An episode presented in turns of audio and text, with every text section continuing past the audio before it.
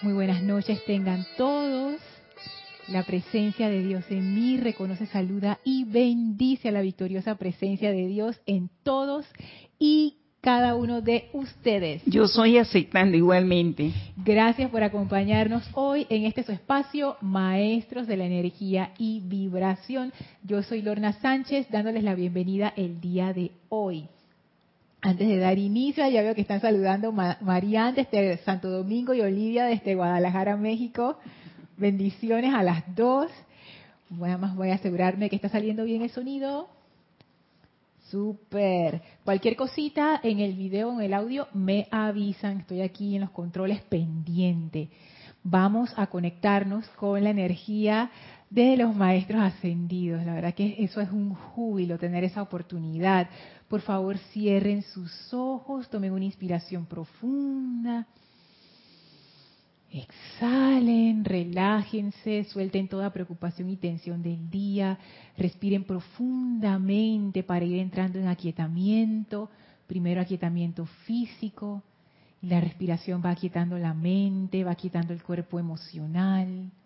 Visualicen en su corazón esa magnífica llama de Dios, la magnífica llama triple, cómo cambia a un blanco cristal poderoso de la llama de la ascensión. Y esa llama de la ascensión tiene en sí el poder del júbilo que eleva, disipa toda oscuridad.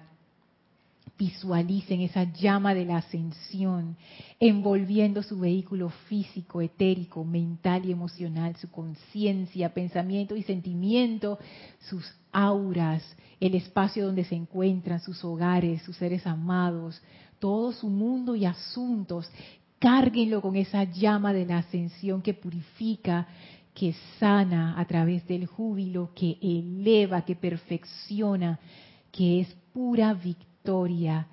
Sientan esta llama pulsando en y a través de ustedes. Y ahora visualicen al amado Maestro Ascendido Serapis Bey.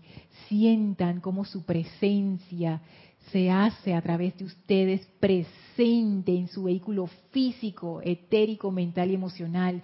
Esa presencia del Maestro entra a través de ustedes y se expande de adentro hacia afuera, cargándonos a todos con esa conciencia maestra ascendida de victoria y de ascensión, del todo poder de esa llama invencible de amor, de la presencia de Dios, que es la llama de la ascensión. Sientan cómo esa llama se expande a través de ustedes, elevando todavía más su vibración, de manera que podemos sentir tangiblemente la corriente de vida desde la presencia de Dios, moviéndose a través de nosotros. Y ahora el Maestro abre un portal frente a nosotros y nos invita a atravesarlo para ir al templo de la ascensión en Luxor. Enviamos nuestra bendición y gratitud al Maestro por esta gran oportunidad que Él tan amorosamente nos da cada semana.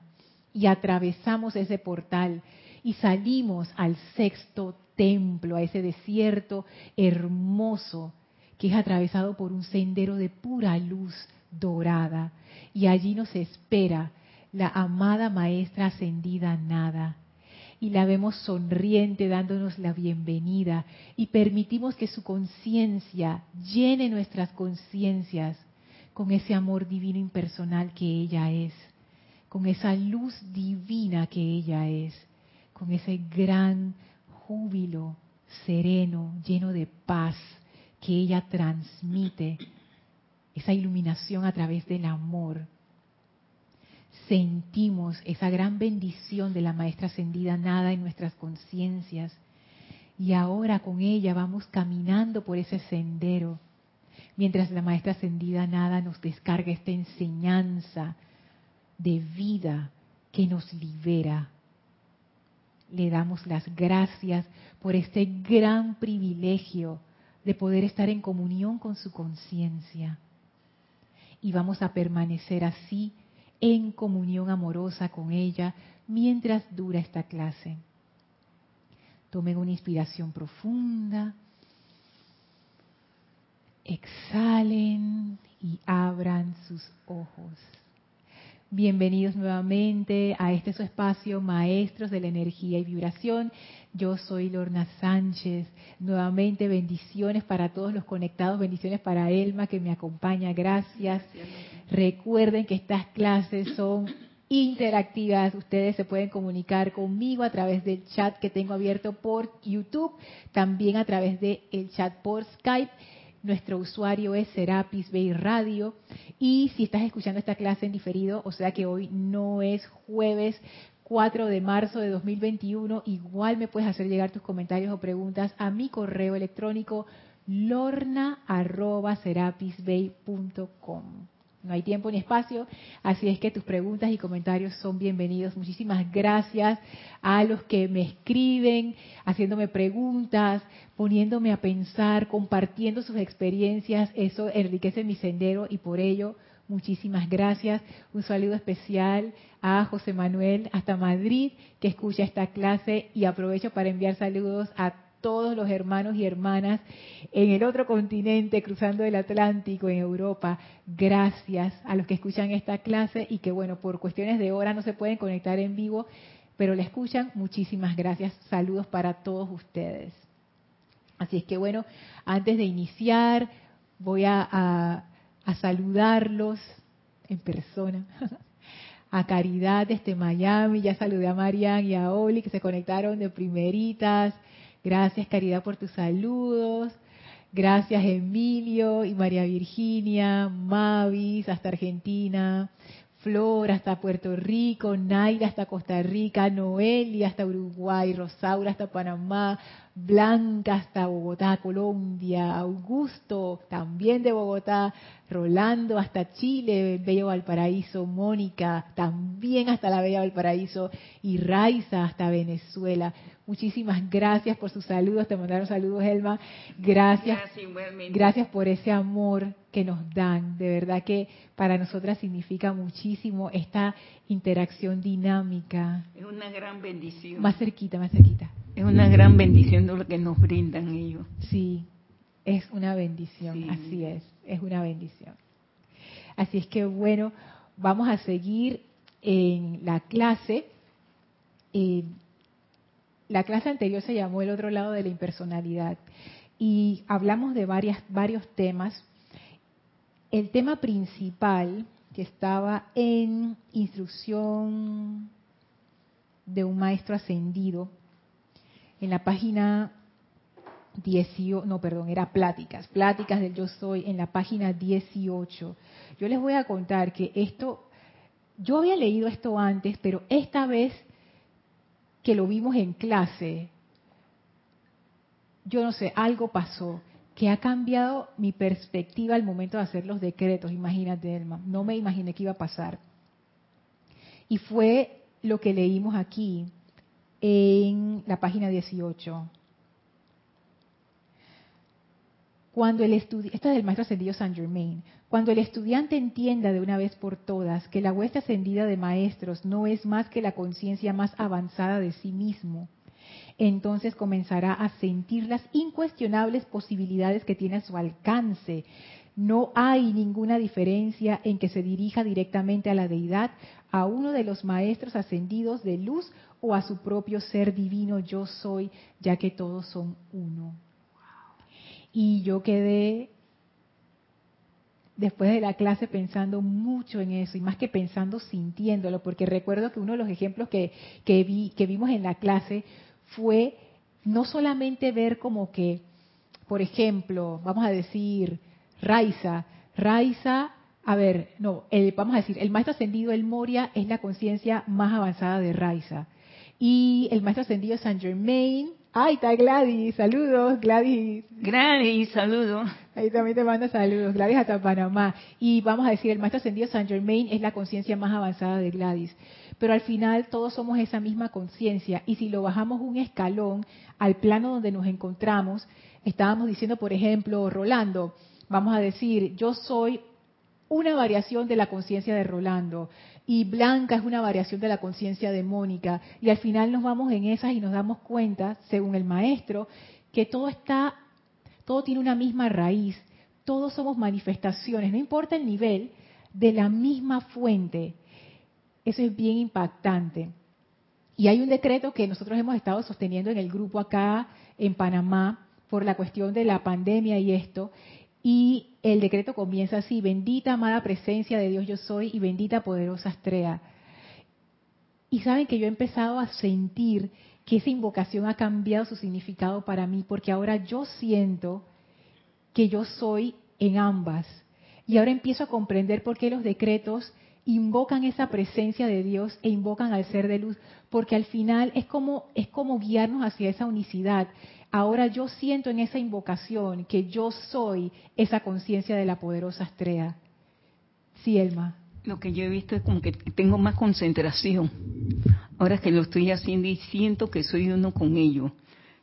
Yo estoy muy agradecida con Lady Nada porque yo siento que ella me brindó esa oportunidad de ver ahora en estos momentos. Pero cuando yo hago los decretos, yo me siento uno con los ser de luz, con el que sea que estoy utilizando siento su presencia que ahí llegan, acompañando a hacer el decreto.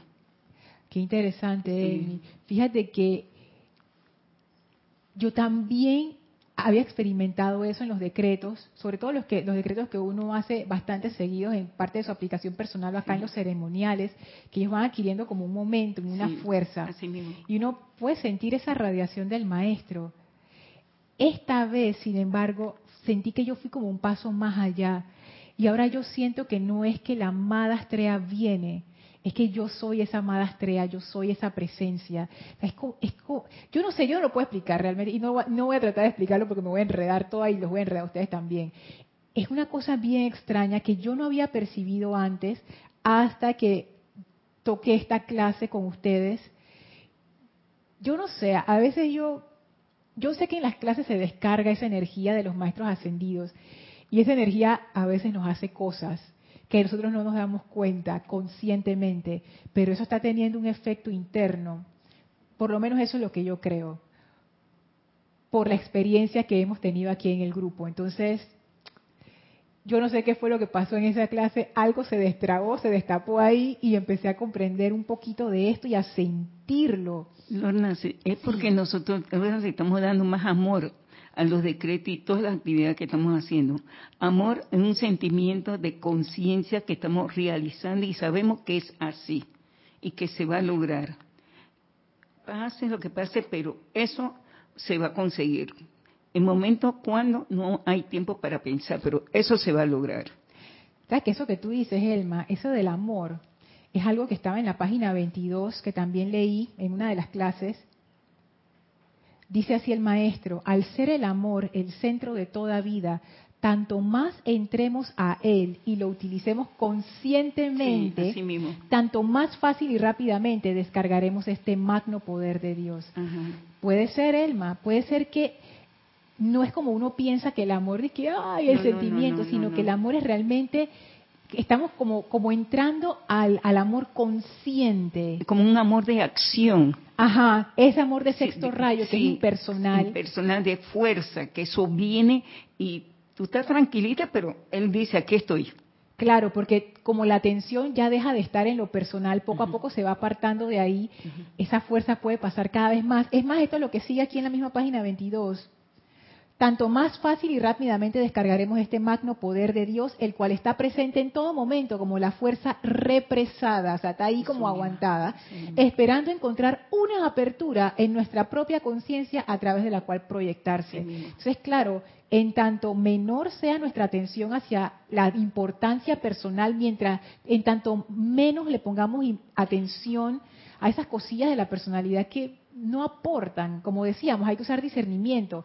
Hay cosas que sí requieren nuestra atención en el mundo externo, claro que sí, pero hay cosas que no. Y cuanto más quitemos nuestra atención de allí, tanto más de esta energía fluye. Y el maestro ascendido San Germain es una relación entre eso y el amor consciente. Entonces puede ser, puede ser que en nuestro caminar, no me refiero al de, de mío y Elma, sino al de todos, cada vez uno va como volviéndose más consciente de ese amor y claro, la energía empieza a fluir más y uno va comprendiendo y sintiendo y experimentando estas cosas que al inicio uno las lee y uno dice, que vaya, por favor. Y cuando te pasan, tú dices, oh, era verdad. Es la, mente de uno. Bueno, por lo menos es la mía, la mía es así. Así que estábamos viendo esa parte del el otro lado de la impersonalidad, habiendo, habiendo visto ¿sí? Em, que nosotros no somos esa personalidad, esa personalidad es como, como un efecto que emerge del cuerpo físico y de nuestra encarnación aquí, y estando y, estudiando, perdón, la impersonalidad, te surgía la pregunta, bueno, está bien, yo no soy la personalidad, entonces, ¿qué soy? Y por eso esa clase anterior del otro lado de la impersonalidad es, bueno, vamos a explorar qué somos. Y hoy es la segunda parte, porque hay otro pedacito que quisiera explorar con ustedes. Y más o menos tiene que ver con esta pregunta. Es más, la apunté por aquí para que no se me fuera. tiene que ver con la identidad.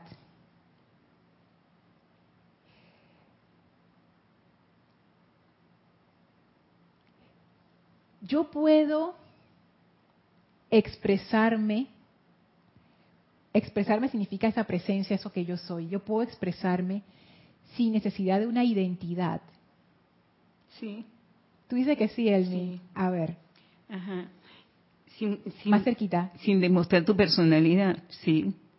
Porque en ese momento que yo te veo a ti, eso me pasó con una profesora de la universidad, que yo dije, profesora, usted es profesora, ¿verdad? Pero era una persona que no demostraba nada, sencilla, pero se le sentía de que ella tenía algo que era una fuerza que daba, y era profesora de metodología de la Universidad de Panamá. Mm. Y me dice, sí, y, usted como supo, yo no, no, sino que me llamó la atención de su seriedad. Media así como para no decir nada. Sí, se siente. Hay, hay, abogados que tú no le tienes que preguntar si son abogados. Ay, tú te das cuenta nada más con sí, enseguida, ajá, porque yo es que yo manejo público. Ajá. Entonces ya yo sé y, cuando viene un abogado yo, uh me dice alerta, Elma, ponte la fila. Si hay un abogado presente, misericordia. Misericordia. no, no lo tengo así mal, mal enfocado, pero estoy así como pendiente cómo viene para poder yo igual la situación. Ok. Bueno, ya tenemos una respuesta de Elma. Elma piensa no es necesario la identidad. ¿Qué es identidad? Yo lo busqué en el diccionario y lo busqué también en otros lugares. Y al final, resumido, es identidad es lo que te diferencia de los otros. ¿No será, no será el momento en que la persona va creando y no le expresa, sino es su actividad del diario vivir? Y eso es lo que tú identificas que hay algo ahí.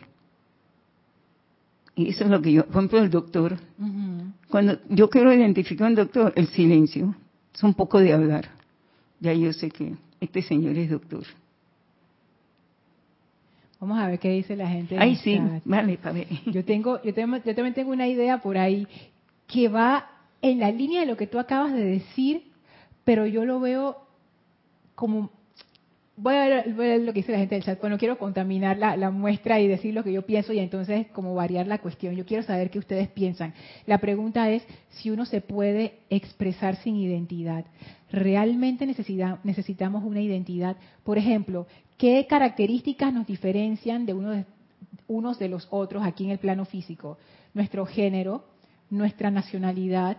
Ah, yo soy panameña, yo soy costarricense, yo soy colombiana. Eh, ¿Qué más?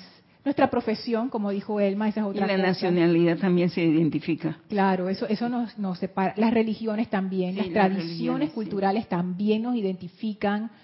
Eh, ¿Qué más nos puede identificar? Bueno, eso, eso es una, una bastante genérico lo, lo que nos identifica, que uno puede decir, se puede clasificar en un grupo. Ah, yo soy el grupo de los médicos, yo soy el grupo de los abogados, yo soy el grupo de, las, de los creativos, yo soy eso. ¿Puede uno andar por el mundo sin necesidad de una identidad? Porque la pregunta tiene un trasfondo.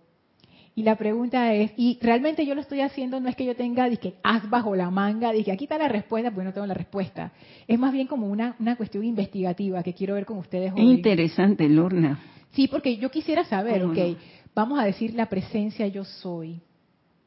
¿Cómo tú puedes identificar esa presencia de esa persona en ese momento, verdad, Lorna? No, más que eso, me voy, me voy, o sea, la pregunta, me voy más atrás. La pregunta es, ¿la presencia de Dios es realmente una identidad. Porque, y tú sabes por qué lo digo, ya, ya, tú, ya tú maliciaste por dónde voy. Como uno se apega tanto a las características de la identidad de uno, yo me pregunto si esa presencia realmente requiere una identidad para poder expresarse. Si bien es cierto que al estar encarnado uno tiene un montón de características que uno, cuando uno llega ya uno está clasificado como quien dice, por lo menos en su género, en su país, porque naciste en alguna parte, eh, tus costumbres, porque naciste en esa parte que tiene esas costumbres, etcétera. por lo menos eso es lo mínimo. Y esas son como características del mundo aquí, está bien. Pero no necesariamente quiere decir que esas características tengan que construir una identidad. La pregunta es, yo necesito esa identidad. No sé si ven la, diferencia. Por ejemplo, yo puedo tener mis características, ¿no? Yo soy del género femenino, soy panameña, eh, vamos, a, vamos a dejarlo ahí, soy panameña y soy mujer. Yo puedo construir una identidad con eso, con ser mujer y ser panameña. Y eso es lo que yo he hecho. Pero eso es realmente necesario. esa es la pregunta como que para entender, porque explorando esto de la impersonalidad,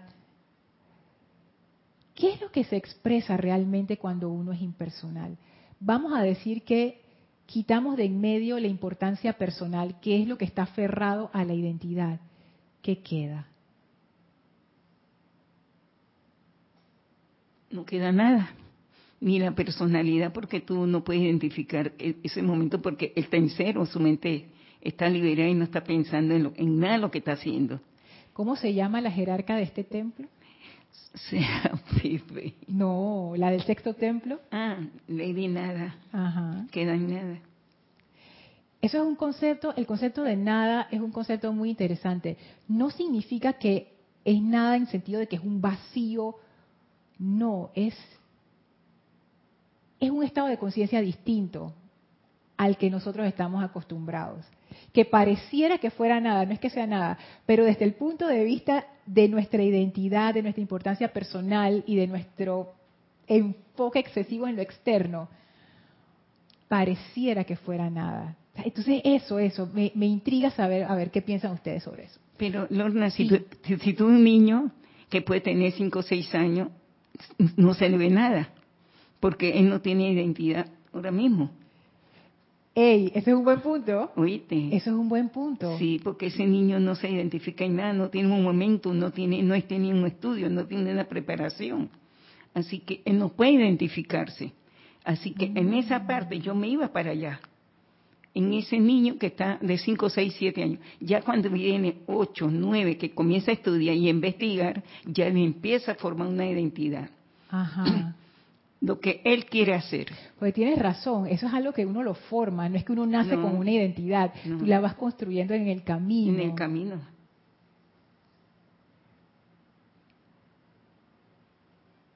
estoy pensando, estoy pensando. A ver, ¿dónde me quedé acá? Me quedé por Gladys. Ah, Gladys mandó también saludos a Augusto. Ay, sí, eh, preguntó por ella. ¡Ay! Sí. la telepatía está fuerte. Sí. No es telepatía, es una broma. Aquí le decimos el, el wifi, el wifi, cuando la gente dice, ay, estaba pensando en ti, de verdad, yo también estaba pensando en ti. Y esas cosas se Ay, el man no veo a Gladys, me digo así. Mira, y Gladys le manda saludos hoy. Sí. O sea, wifi total. Alonso nos manda saludos desde Manizales, en Colombia. Gloria desde Chillán, Chile. Hola, Gloria. Blanca nos dice, se ve y se escucha nítidamente. Gracias. Paola, saludos. Con corazón, arcoíris y estrella desde Cancún.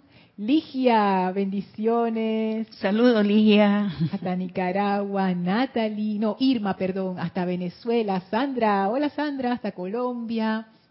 Mariam, hasta Buenos Aires. Arraxa, hasta Managua, bendiciones. Iván, hola Iván, feliz noche, bendiciones. Alejandra nos manda, Alejandra Álvarez nos manda saludos desde Panamá. Gracias, Alejandra. Alonso dice, sí hay expresión sin identidad. Ya van dos, Alonso y Elma. Vamos a ver.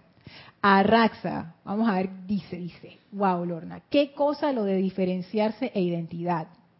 Ya que al manifestar el yo soy, expresas un regalo único para la vida. ¿Será que la diferencia es lo impersonal? Mira, Raxa, ya la vida, Raxa, llegaste al mismo punto donde yo llegué, que era paralelo a lo que dijo Elma al inicio. Cuando Elma, tú estabas hablando de, de las profesiones, pero también del momentum de esa persona. Y ahí yo pensé en el cuerpo causal, que eso fue a Raxa lo que yo pensé cuando, cuando me hice esta pregunta. Yo digo, porque vamos a ver los maestros ascendidos. Si ustedes han invocado y han hecho los decretos ceremoniales, etcétera, ustedes saben que el maestro ascendido Saint Germain se siente distinto al maestro ascendido El Moria. Y sin embargo, ellos son impersonales. Pregunta, sobre todo para ti, Arraxa. Estoy haciendo trampo porque yo dije que no voy a hacer mi tarea que la haga Arraxa. ¿Tú crees que pudiéramos llamar a eso una identidad? Porque, ¿qué es lo que diferencia a un maestro ascendido del otro? Las cualidades divinas que se expresan a través de él. Por ejemplo, en la experiencia de vida, el maestro ascendido Saint Germain decidió dedicarse a las cualidades de liberación. Y el maestro ascendido El Moria decidió dedicarse a las cualidades de la voluntad de Dios. Por no por ejemplo, sino eso fue lo que ellos hicieron. Pero eso no fue lo único que ellos hicieron. Ellos tuvieron vidas plenas igual que todos nosotros. Cuando digo plena significa todo lo que nosotros hemos vivido y más. Y el maestro ascendido Saint Germain, por ejemplo, él tiene un momentum de sanación. Igual que el maestro ascendido El Moria, todos los maestros lo tienen. Solo que ellos tienen como una especialización, como que yo soy el experto en liberación, dice el maestro ascendido Saint Germain. Y eso pudiéramos decir que lo diferencia de los demás maestros. Por ejemplo, el maestro ascendido Saint Germain, esa llama violeta de él se siente distinta a la llama violeta de la maestra ascendida Kuan por ejemplo. ¿Qué es eso, Arraxa? ¿Pudiéramos decir que eso es una identidad?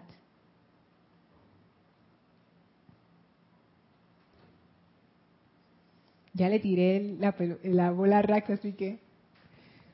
Ay, Dios mío. No, y lo pregunto honestamente, porque yo, yo me hice la pregunta. Yo me inclino a pensar que no, pero yo todavía no comprendo por qué no. Norma, yo creo que yo la tengo. ¿Tú la tienes? A ver, dime, dime, dime. Sí, lo que yo veo que el metro ascendido será Bay, más cerquita, que es de, la llama de la ascensión. Yo lo que pienso que yo veo como que su etapa, eh, eh, él trabaja como un niño, porque él no califica ni señala. Él tiene una etapa de niño y todavía se mantiene niño, pero trabajando en su ascensión, que no sale de su concentración y sostenimiento. Pero él es un niño. Él no se va a la parte humana ni la parte, no solamente la divina, pero él es un niño. O sea que para yo poder comprenderlo tengo que verlo como un niño. Pero en su trabajo que está haciendo, que no se desconcentra. Eso, eso es un punto interesante. De hecho, yo, ¿sabes que yo, yo había visto ese punto cuando Elma habla de niño, ella se está refiriendo a esa cualidad que tienen los niños de que ellos no califican. Ellos no juzgan porque en ese nivel, digamos un niño pequeño, pequeñito, porque ya cuando los niños están más grandecitos ya ellos como que ya saben, ¿no? Pero los más pequeños, ellos no saben qué está bien y qué está mal. En el caso del maestro, él sí sabe qué está bien y qué está mal. Sin embargo, no existe esa calificación. Entonces yo aquí, una de las cosas que yo anoté, fíjate, es no calificar. Imagínense un rayo de luz, que ese rayo de luz no tiene ninguna coloración en sí mismo. Tú lo puedes pasar por filtros, lo puedes pasar por gafas, pero el rayo de luz en sí no tiene ninguna calificación. Se califica al momento de pasar a través del objeto. Entonces yo me pregunto si esa no será la condición de los maestros ascendidos, que ellos tienen esa capacidad. Y tú sabes que hay un comentario que dijo Paola, yo creo que fue Paola, al final de la clase anterior, sí, era Paola, en donde cuando estábamos hablando de la impersonalidad y estábamos dando ejemplos, Paola mencionó en el chat vernos como fuego sagrado, una llama sin cuerpo. Yo me quedé pensando en eso. Porque ¿cómo, cómo me veo yo? Yo me veo como un cuerpo. Yo estoy súper identificada con mi cuerpo, con mis manos, con mi, mi, forma, con mi género, con mi cultura. Yo me veo así como, como, como un elemento, como un cuerpo realmente.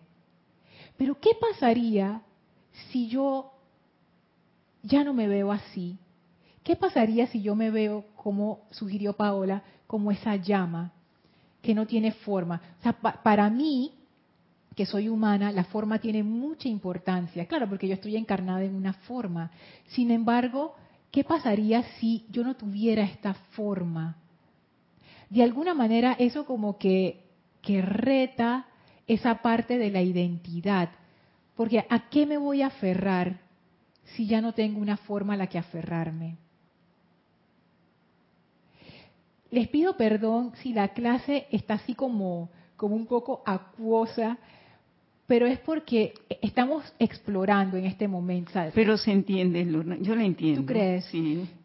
Sí, es que tú sabes que esa, es mi mente, esa es mi mente inferior, que ella siempre quiere tener como las cosas y que bien claritas, pero hay veces que no, hay veces que yo vengo aquí con preguntas para entender. Y esta es una cosa que yo siento que es importante para comprender esa impersonalidad, que cuando hablamos de la impersonalidad no es identificarnos con otra cosa, sino es dar un paso más allá. Y es más bien salir de la identificación. Pero si uno sale de la, identificación, ¿hacia dónde uno va? Es, por ahí va la cosa. Mira, Lorna, lo que pasa que el maestro nos, enseña que somos llama. Ellos nos enseñan. Es cierto, es cierto. Oíste, ellos nos enseñan que somos llama, pero yo lo estaba viendo como somos, somos niños. Para mí es más fácil verlo como niños, que son inocentes recién nacidos, que no tienen idea de nada, están en cero. Entonces, eh, para mí es más fácil verlo niños que verlo en llama, porque estoy acostumbrada a verlo como niños, no llama. Y esa, es la parte que tú sientes que no sea clara, pero depende cómo el, estudiante lo quiere identificar. Claro que sí. La parte, la parte en la que yo todavía no, no, o sea, como que no lo veo clarito, es la parte de la identificación. O sea, yo todavía, la, pregunta que, que, le hice a Raxa, perdón a Raxa, eh, es eso, ¿no? O sea, si él piensa, y también vale para cualquiera de ustedes que la quiera contestar, porque si, si, esas cualidades de los maestros ascendidos son en sí una identidad, o la identidad más bien es algo que es parte de la personalidad y no es importante ni necesaria para uno expresar esa presencia y que cuando uno es impersonal, uno realmente, esa identidad no es importante. O sea, las características están, pero hacer una identidad de eso no es necesario. Entonces, esa es la pregunta. Esa es la pregunta. Dice Paola, nos diferencian los dones y virtudes, yo creo, pero la verdadera expresión es cuando dejamos pasar la presencia de Dios. Ese, ese es otro punto buenísimo. ese es otro punto buenísimo, porque el maestro lo, dijo. al final, lo voy a leer. No hay ninguna diferencia en que se dirija directamente a la deidad, a uno de los maestros ascendidos de luz o a su propio ser divino yo soy, ya que todos son uno. Y más arriba él decía, no hay sino un solo ser divino por todas partes. Entonces ese ser divino que se manifiesta a través de todo, ¿qué identidad tiene ese ser divino? No tiene. en nada. Eso, es lo que me tiene así como... Ese, es el concepto humano, Lorna. Yo creo que es eso. Yo creo que por eso se me dificulta, porque es mi concepto humano y, mi, y mi mente no entiende cómo tú puedes ser sin identidad. Es que la película Gaspar, ¿te acuerdas?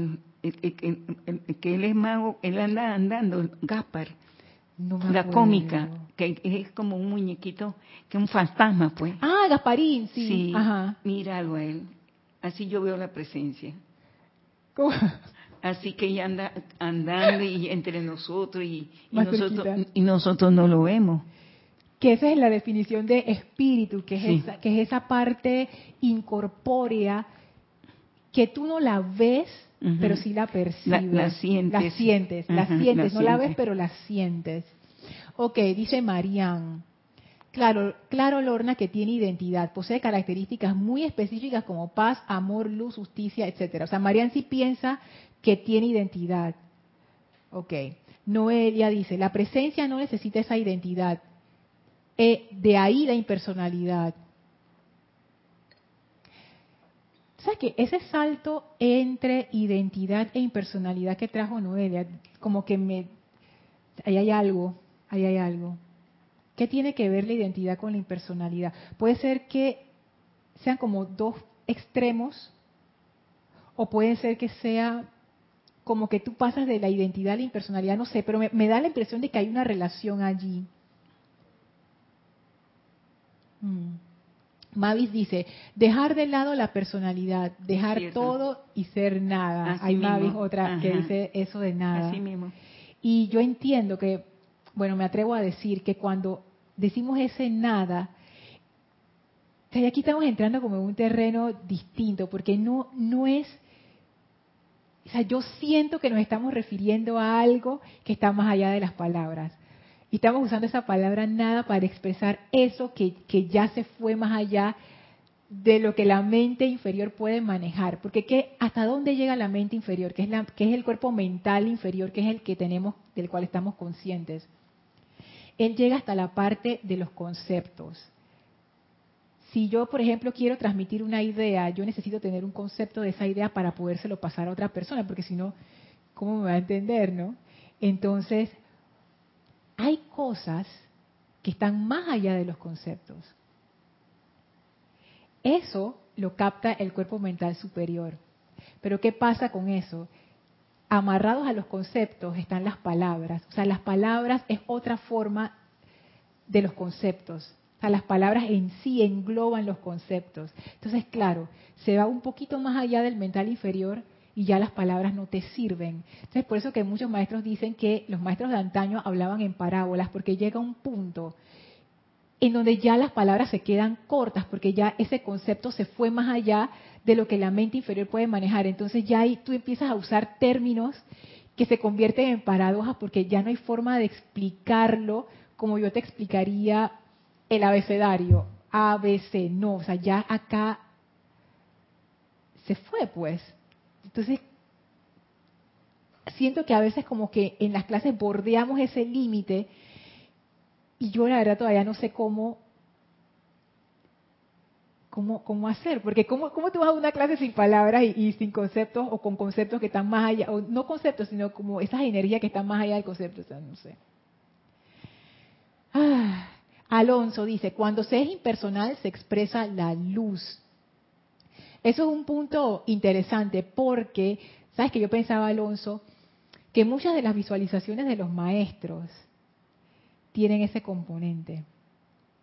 Visualicen la luz, visualícense envueltos en una luz blanca, visualicen la luz en su corazón, visualicen la llama que es una expresión de la luz, visualicen la luz desde su presencia, y siempre el componente de la luz.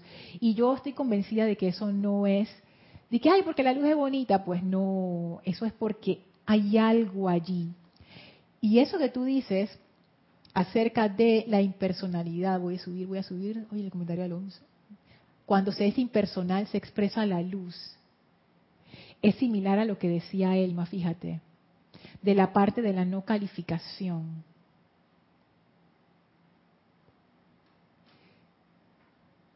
Siento yo que al expresar esa plenitud tú requieres esa no calificación.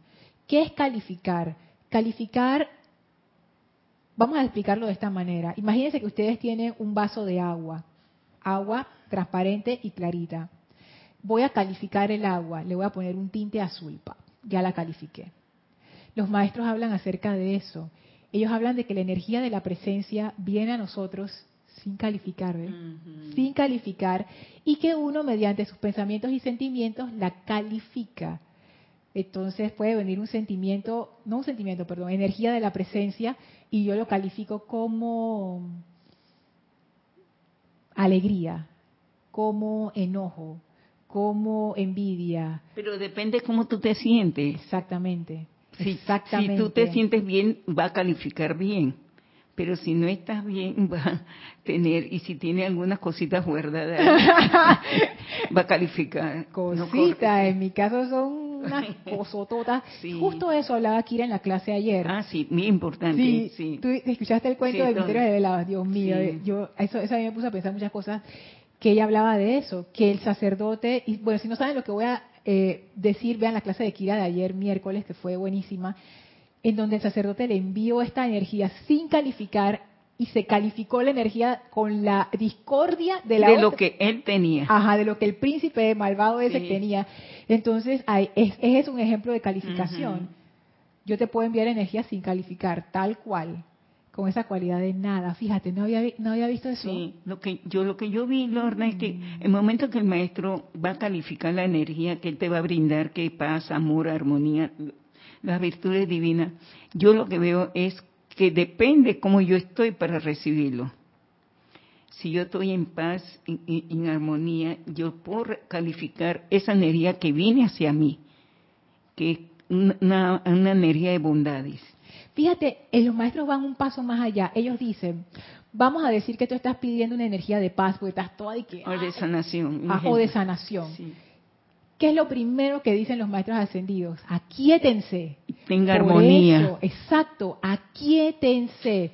Porque si no, y si no está todo y que no sé qué, ¿cómo se va a calificar esa energía? Entonces, claro, viene la descarga ya calificada con paz y los maestros te dicen, tranquila Lorna, aquíétate de manera que no califiques la energía, de manera que ya esa energía precalificada con paz fluye a través de ti y haga lo que tiene que hacer. Ah, no, yo estoy descontrolada por ahí, que, que entonces, claro, si yo fuera una maestra ascendida y yo veo que hay alguien invocando por paz y yo digo, bueno, gracias Padre por la oportunidad de servir, voy a descargar, ay, a la vida, pero mira cómo va. está eso allá abajo, está Yo bien, no está quiero loca. ni que me visite.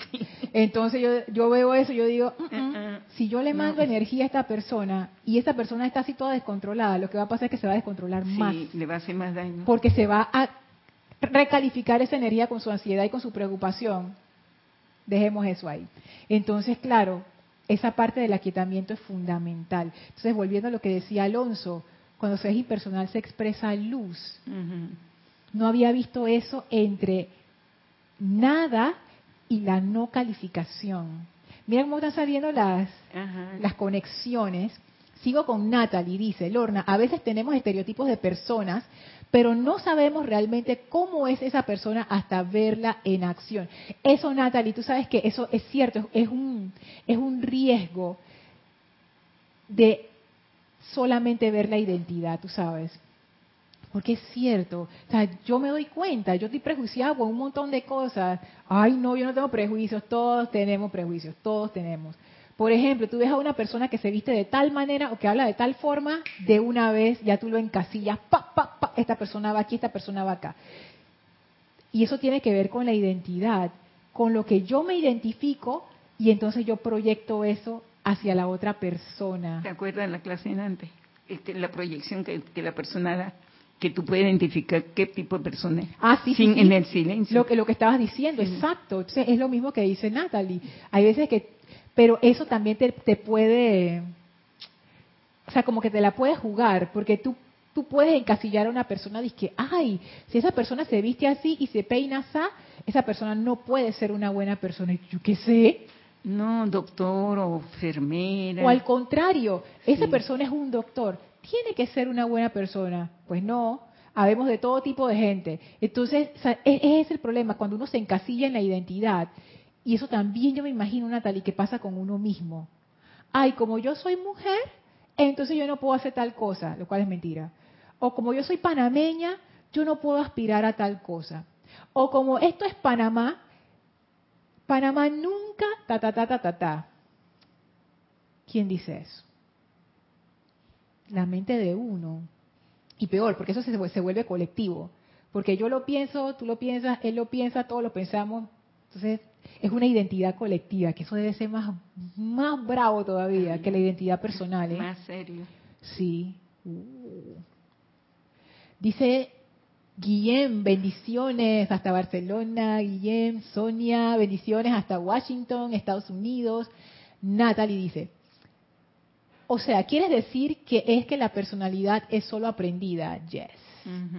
La personalidad es aprendida. Si bien es cierto, yo pienso, Natalie, que cuando uno encarna, uno ya tiene como quien dice las semillas.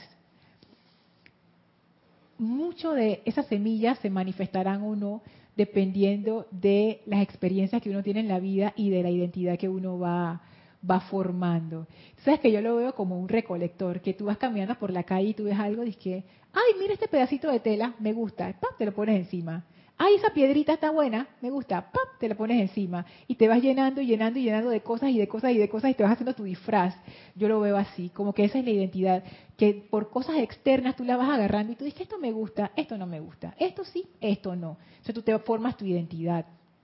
Y esa identidad, que puede tener cualidades constructivas o cualidades discordantes, y generalmente tiene las dos, uno se apega tanto a eso que uno lo defiende con, a capa y espada, decimos aquí en Panamá.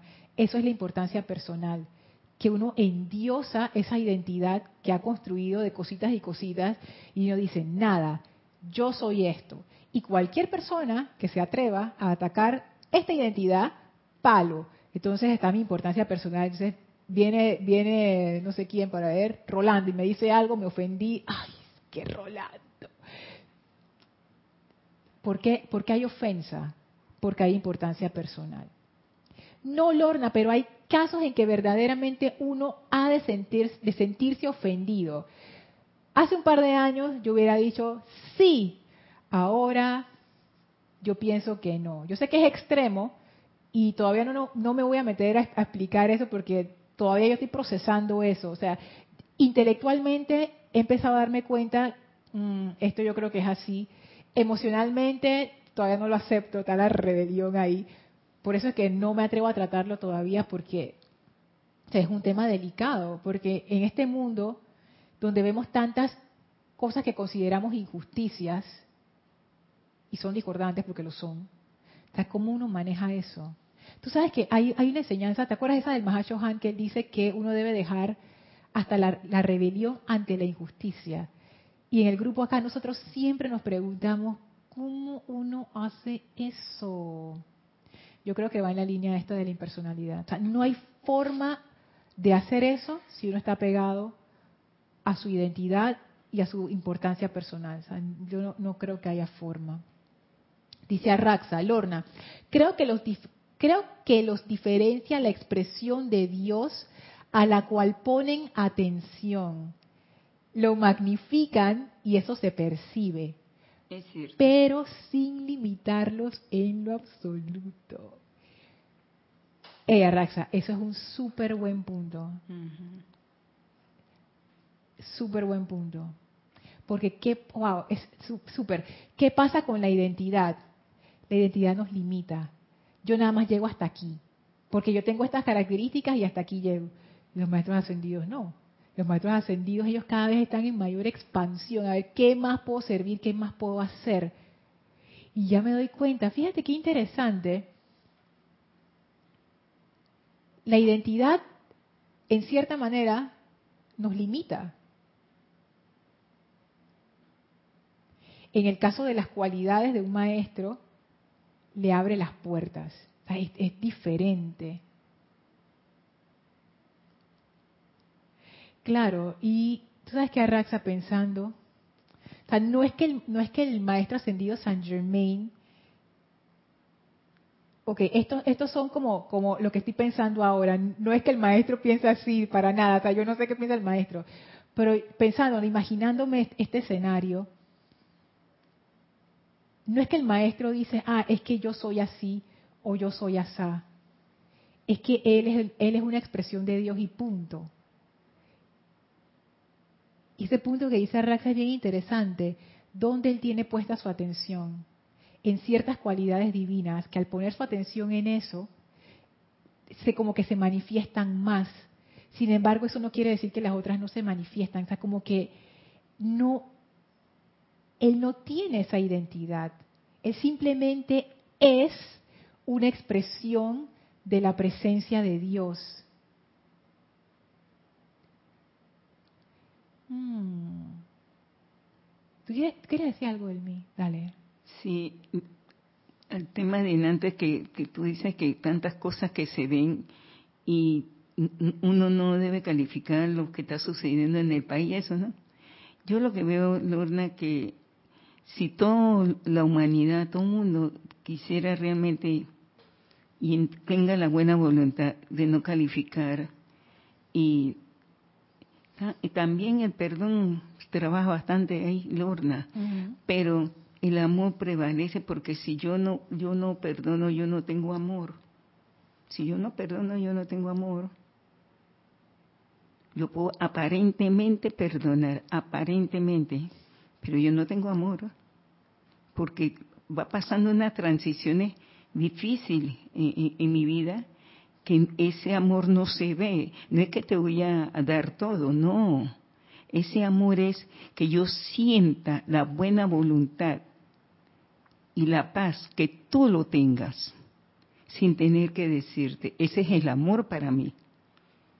Entonces, si yo tengo amor, entonces yo puedo pedir paz para ti y la buena voluntad, pero yo tengo que esperar que la presencia de Dios y los maestros ascendidos hagan su trabajo. Yo no puedo interferir, hacer el trabajo humano, no.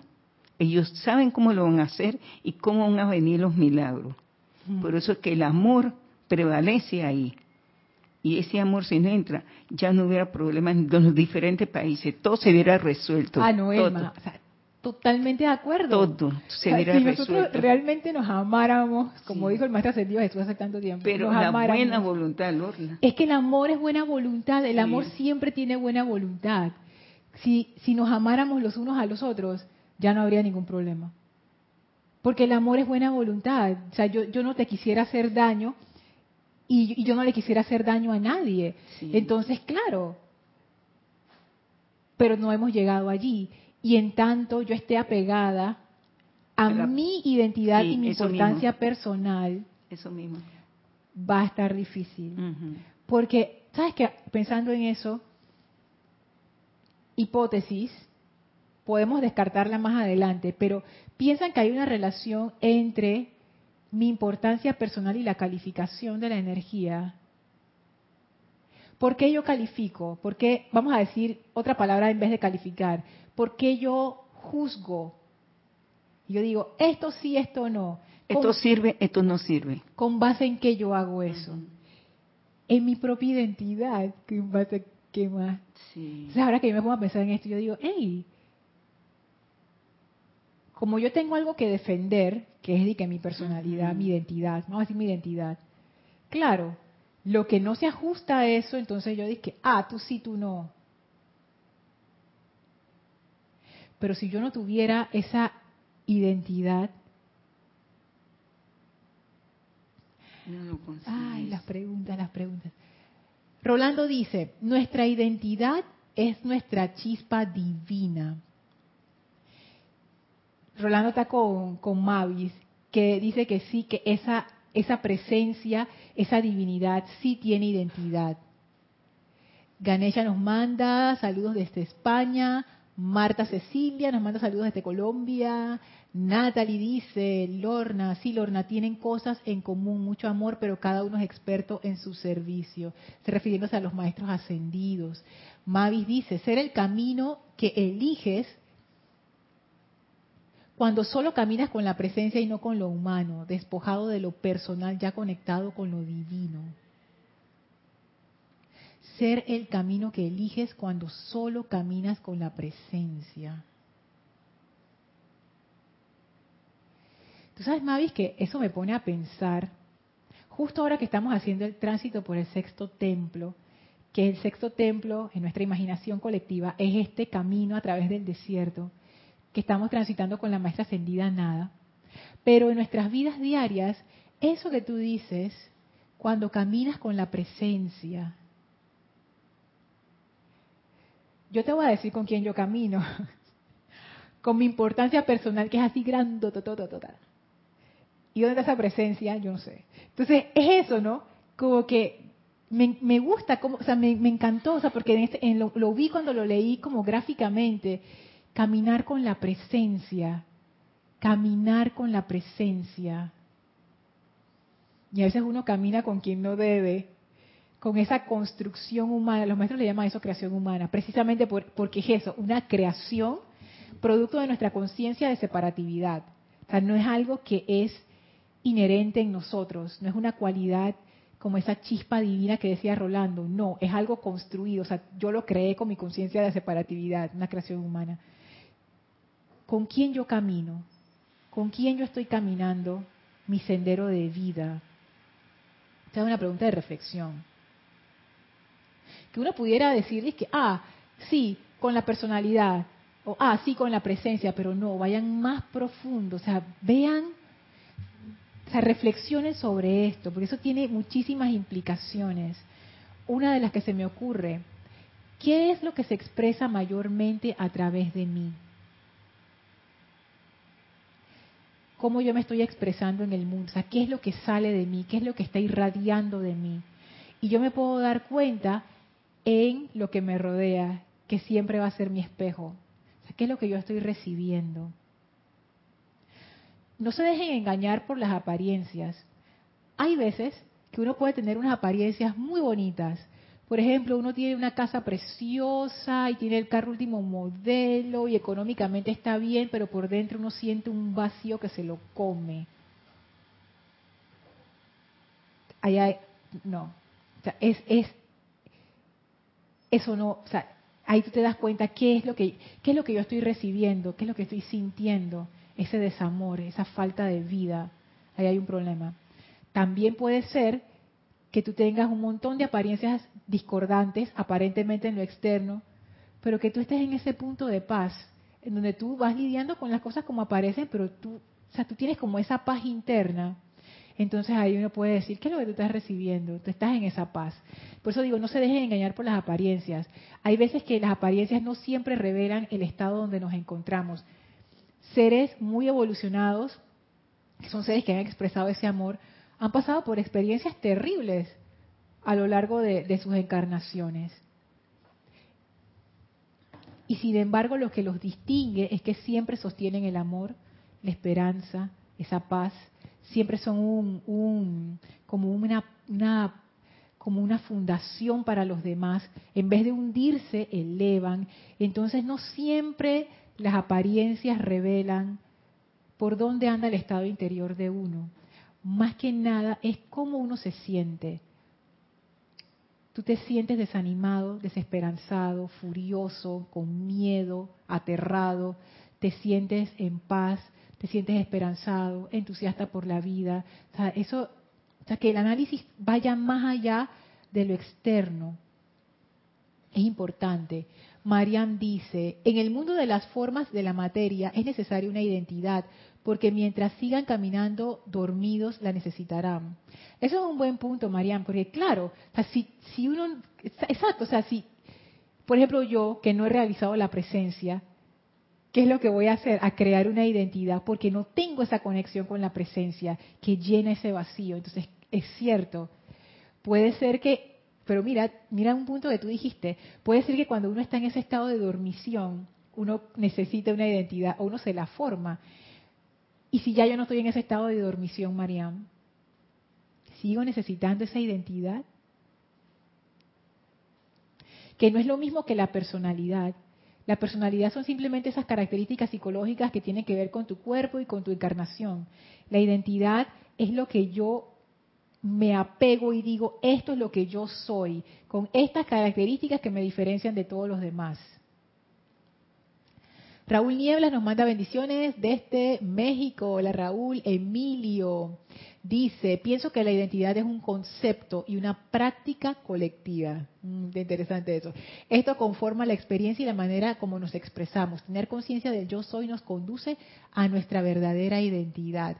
Ok, aquí, ¿quién el que decía? Creo que era Rolando y Emilio coinciden que hay una identidad superior, que puede ser también Puede ser que hay una identidad de este mundo y puede ser que hay una identidad que está basada en lo impersonal. Puede ser. Arraxa dijo, ay caramba, Lorna, verse como fuego blanco me puede llevar a desentenderme de la imagen temporal de mi rostro actual y practicar, y practicar la siguiente etapa.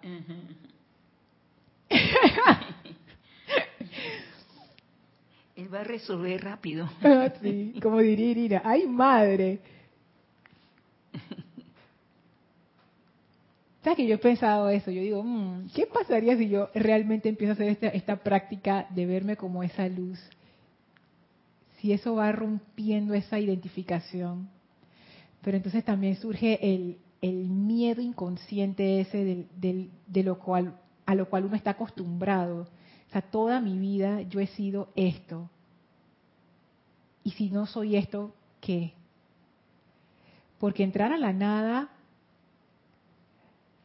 puede ser una experiencia hermosa, pero también puede ser aterradora dependiendo del grado de identificación que tengamos con lo externo.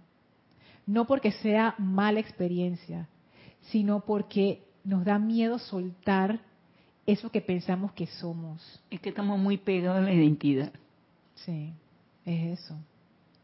Marian dice, pero al despertar la conciencia, ah, continúa el comentario de arriba, pero al despertar la conciencia y ser uno con el yo soy, se vuelve uno con todos y los cuerpos de las formas de identidad se convierten en un templo sagrado de Dios. Somos uno en todo y en todos. Wow, Marian nos trajo de nuevo al punto de la unicidad, que lo había olvidado, pero ese era el punto, el punto central. Es cierto. Cuando, a ver, si yo entro en esa unicidad con la presencia y me doy cuenta que todos somos manifestaciones de esa presencia, ¿dónde está la diferencia? Pierden importancia. La identidad pierde importancia. Wow. Emilio dice, tal vez la identidad es un estado de conciencia que va evolucionando según la dirección hacia donde se dirija. Puede ser, Paola dice, tiene la identidad de fuego sagrado, una conciencia, y sigue el comentario acá abajo, no se cortó el comentario. Ah, no, terminaba allí. Tiene la identidad de fuego sagrado, una conciencia. Claro, porque la conciencia no, no, requiere un cuerpo físico para expresarse. Si ya, ay, ya estamos pasados. Ok, voy rapidito acá en los comentarios. Raiza dice, identidad es un conjunto de rasgos y características que se diferencian unas de otras. En el mundo de la forma debemos tener una identidad.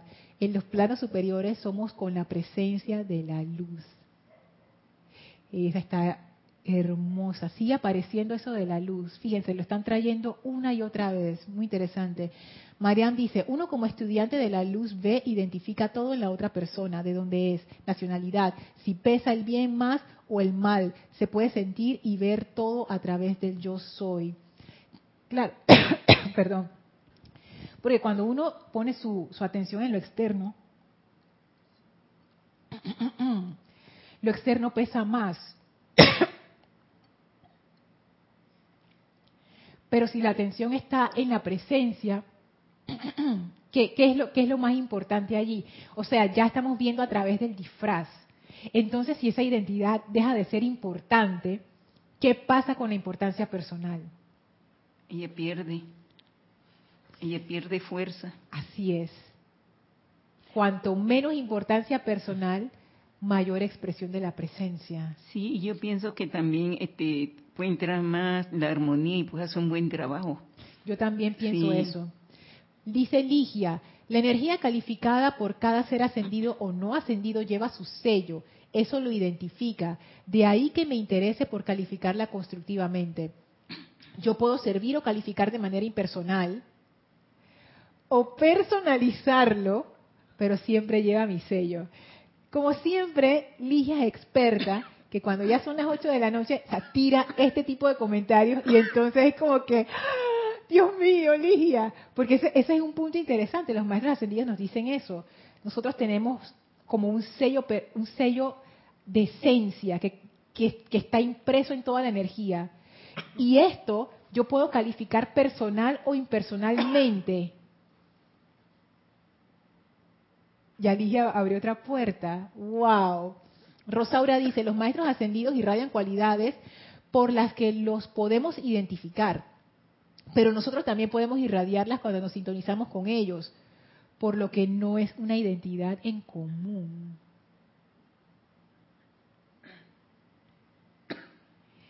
No estoy segura si voy a interpretar bien tu comentario, Rosaura, pero tú sabes lo que me puso a pensar. Cuando el maestro ascendido, el Moria dice, por ejemplo, en el fiat del maestro ascendido, el Moria, si ustedes hacen este fiat, sale de la voluntad de Dios es el bien, ustedes serán yo mismo en acción. O sea, ¿cómo yo puedo ser el maestro ascendido, el Moria, en acción? Quiere decir que esa identidad realmente no es tal, o sea, son cualidades es a nivel de las cualidades. O sea, yo puedo encarnar una cualidad, cualquier cualidad. Entonces hay que sentirlo, Lorna. Sí. Para poder decirlo. Porque yo no voy a decir una cualidad que yo no lo sienta. Ah, no, claro, exacto. En el caso del fiat, si uno no siente eso, no, está, no está haciendo no está, nada. No, está haciendo nada. Dice Diana, ya voy terminando. Lorna, ¿me puedes? Ay, se me fue. ¿Me puedes por favor recordar cuál es la llama de la riqueza? Mm, ay, Diana, esta, no, tiene relación con la clase, así es que porfa escríbeme para ese tipo de preguntas. Blanca dice, Lorna, nos dejaste, nos dejas bastante sobre qué pensar esta semana. Y yo también me voy, me voy con muchas preguntas y muchas respuestas de ustedes que creo que nos están dirigiendo hacia donde la maestra quiere que vayamos. La parte de la calificación, la parte de la impersonalidad, la parte de la luz, la parte de las cualidades que aunque no lo crean, todo eso que estamos viendo ahora, eso tiene que ver con el servicio que vamos a prestar. En el sexto templo me refiero. Caridad nos manda buenas noches. Natalie dice, o sea que el amor es el traje espacial que nos conduce a no tener identidad. Por lo tanto, la personalidad se elimina no se elimina del todo, pero bueno, yo creo que eso lo vamos a ver en la próxima clase. Arraxa dice Lorna, en el, Señor de los Anillos, cuando Gandalf se ilumina y luego retorna, sus compañeros le dicen, tú eres Gandalf, y él responde, sí, antes fui conocido así. Ya no había identificación. Así mismo. Claro, porque tú te pones a pensar en esta encarnación. Cuando yo desencarne, esta encarnación se quedó aquí, o sea, ya Lorna no será nunca más. Y si en los planos internos alguien me pregunta, oye, yo te conocí en esa encarnación donde tú eras Lorna, ¿qué hace? Ya eso, eso ya no existe, ya eso fue un traje más. Yo ahora estoy tan aferrada a eso, para mí es lo más importante que existe, pero una vez que yo desencarne, eso ya no, ya no importa. Entonces, pensar en estas cosas es, bueno, como que lo destraba uno de esa fijación. Dice Mavis, más allá de lo humano, en cambiar el hábito de lo que haces y ver que estando en paz puedes ver las cosas diferentes y estar conectado de forma impersonal. Así es. Tiene que ver con la percepción, que eso tiene que ver con los conceptos. Dice Iván, podemos ser ellos cuando ponemos la atención en su radiación. Ese es otro ingrediente. ¿Qué tiene que ver la identidad con la atención? Tiene mucho que ver, mucho, mucho que ver. Dice Rosaura, perdón, Lorda, es una identidad. Ah, es una identidad en común. Ya, ajá, entonces sí entendí bien, es una identidad en común, exacto. O sea que todos somos esa presencia y por eso yo me puedo, entre comillas, transformar en cualquier maestro ascendido en acción. Porque es una cuestión de cualidades. yo no me aferro a ninguna cualidad, yo soy esa luz, la que tú necesites en el momento. Bueno, vamos a dejar la, la clase hasta aquí. Gracias por su paciencia, nos pasamos un poco, pero no podía dejar esos comentarios por fuera. Así que vamos a despedirnos de la maestra ascendida. Lady Nada, por favor, visualicen a la maestra al lado de ustedes. Envíenle su gratitud y su amor. Gracias por esta enseñanza. La maestra nos bendice con esa conciencia de iluminación a través del amor e impersonalidad, abre un portal frente a nosotros a través del cual pasamos y regresamos al sitio donde nos encontramos físicamente, expandiendo esa radiación de amor a nuestro alrededor. Pueden abrir sus ojos. Muchísimas gracias por su participación en esta clase. Gracias, Elma. Yo soy Lorna Sánchez, esto fue Maestros de la Energía y Vibración y nos vemos el próximo jueves. Mil bendiciones a todos. Muchas gracias.